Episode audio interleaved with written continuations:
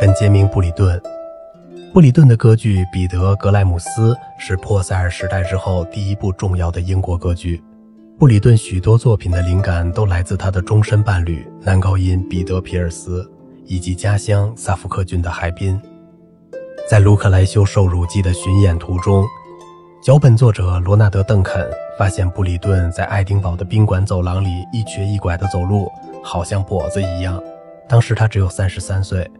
我要做的是，布里顿解释道，沿着走廊走过去，再走回来，而不碰地毯上任何一条红线。邓肯问他想证明什么？如果我能不碰这条线走来走去，布里顿说，这就证明我是个作曲家。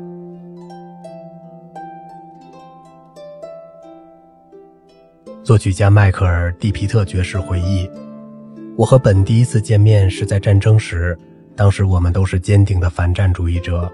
下面是当时的一则轶事：艺术家为皇家监狱中的狱友举行免费音乐会是当时的惯例。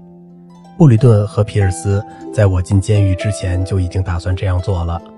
他们在苦艾丛举办了一场音乐会，西伦敦监狱，一九四三年七月十一日。”我当时就在那儿。就我而言，我简直羞于提到那场不老实的口角。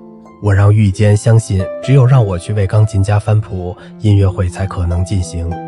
直到最后一刻都没有说定。但最终，我从狱友中站起身，走上舞台，坐到了他身边。那一刻对我俩来说都很怪异。布里顿访问俄罗斯时，和肖斯塔科维奇成了朋友。你觉得普契尼怎么样？